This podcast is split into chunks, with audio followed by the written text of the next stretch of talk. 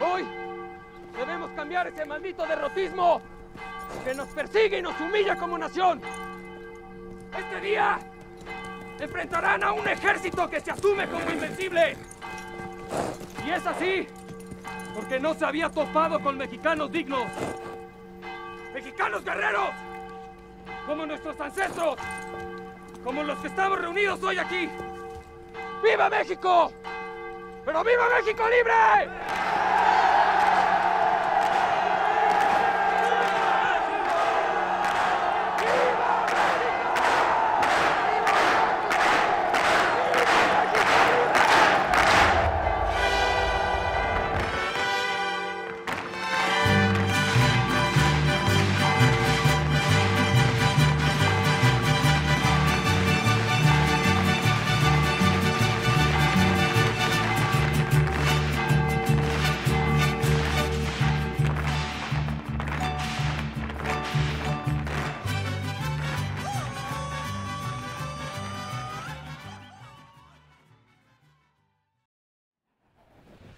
La Güera Rodríguez, entre el amor y la gloria.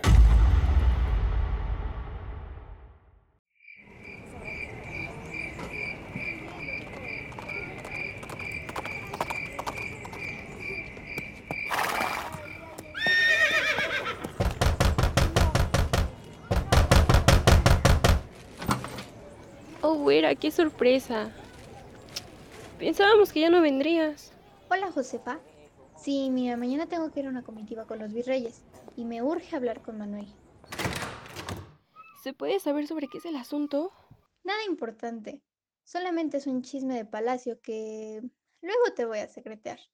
Ahorita estoy deprisa.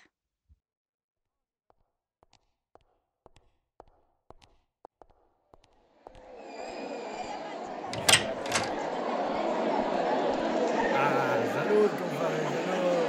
Salud. La independencia, compadre.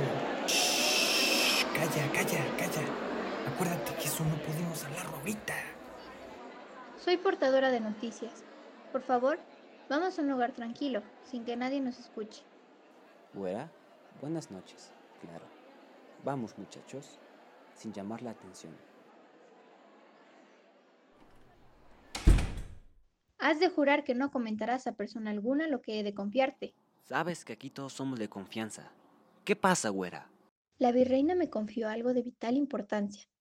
Me dijo que Napoleón contaba con el apoyo de Carlos IV para transitar por territorio español y atacar Portugal, pero todo eso es una trampa para poder apoderarse de España.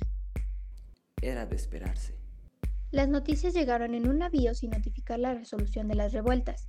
Necesitamos esperar el próximo embarque para saber lo que ocurre, pero todo apunta a que Napoleón arrebatará el trono a los españoles.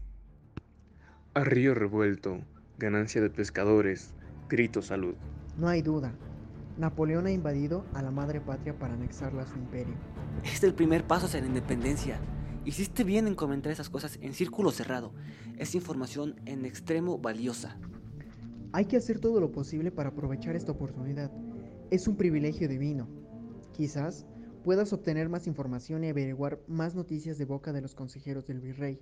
Y, como usted es amiga de la virreina, pues brindemos por eso. Eso es demasiado peligroso. ¿Qué podría sacarle a la virreina que ustedes no puedan conseguir de otra persona? Muchísimo, güera. La prueba está en que hoy nos trajiste información imposible para nosotros. A ver, a ver, a ver. ¿Acaso no es tu amigo el virrey? ¿Tanto así que van a pescar juntos en Chapultepec? Sí, es verdad, pero nunca dice nada acerca de asuntos reservados, y entiendo por qué lo hace. Son asuntos oficiales. No tengo el temple para realizar lo que me piden. Lo siento mucho. Es demasiado. No creo ser capaz. Hmm. Es astuto. Inteligente, güera. No te preocupes. Nosotros te apoyaremos. ¿Desean que me convierta en una espía y actúe a doble cara? Podría perder a mi familia. ¿Saben bien lo que conlleva? Está bien. Adelante. Salud, muchachos. Salud. Salud.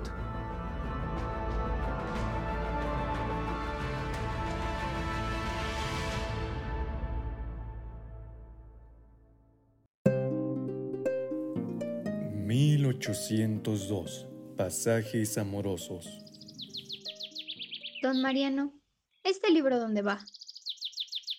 Hija, ponlo en esa repisa. Me encantan estos pasajes de Sor Juana. Sin duda son excelentes, hija. Por favor, anótalos en la hoja. Bueno, creo que es todo por ahora, mi querida güera. A esta vieja catedral le vendrá bien estar un poco sola con la compañía de nuestro Dios. Está bien. Nos vemos en un rato, don Mariano. Voy por mis cosas. Don Mariano, tengo que decirle que mañana no podré. Lo siento mucho. Madame, su belleza le exime de cualquier disculpa, ¿verdad, tío? Ramoncillo, te presento a María Ignacia Rodríguez de Velasco. Ella me apoya a poner en orden la biblioteca. Güera, este es mi sobrino Ramón Cardeña y Gallardo. Recién regresó de España, canónigo de Guadalajara. Estará aquí solo unos días. El gusto es mío. Aunque Ramoncillo solo estará con nosotros unos días, he conseguido permiso del obispo Cabañas para que sea mi huésped al menos tres semanas. Ojalá pudiese quedarse más tiempo con nosotros. Esta ciudad está llena de novedades. Usted parece ser una de ellas. La güera Rodríguez, ya casada y con hijos, comienza una amistad estrecha con Ramón Cardeña y dentro de poco se vuelven amantes compartiendo saliva. Pero un día ocurre algo inesperado.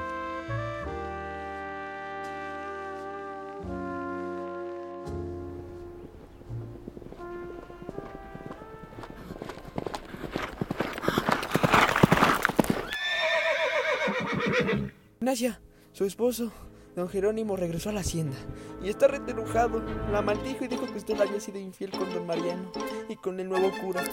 Pero eso es una estupidez. Dios mío, perdóname si te he fallado, pero cuida de mis hijos, que no les pase nada.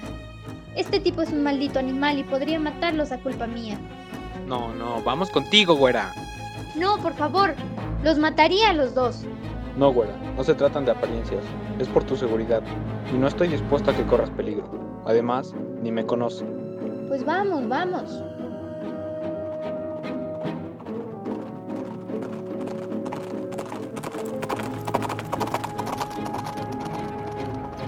A esta casa ya no entras más, María. ¿Qué te ocurre, Jerónimo? ¿A quién intentas engañar? ¿Con quién estabas? ¿A dónde te habías ido? Tú no sales sin mi permiso. ¿Por qué no estabas en la cocina? ¿Estabas ayudando a complacer a mi compadre Mariano o a este palillo? Contéstame. ¿Con quién estabas? Mírame los ojos. No, Jerónimo, tu mujer estaba con Bernstein, ayudando a catalogar sus escritos. Ni se te ocurra pronunciar el nombre de ese maldito. Me ha deshonrado. No te muevas, güera, o te vuelo la cabeza.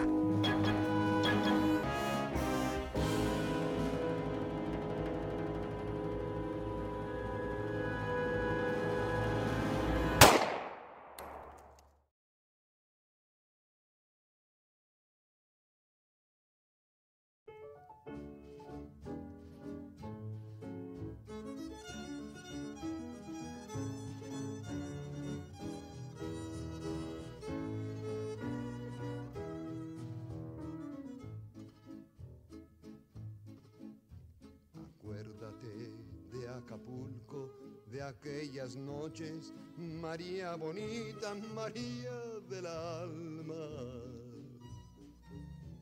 Acuérdate que en la playa con tus manitas las estrellitas las enjuagabas.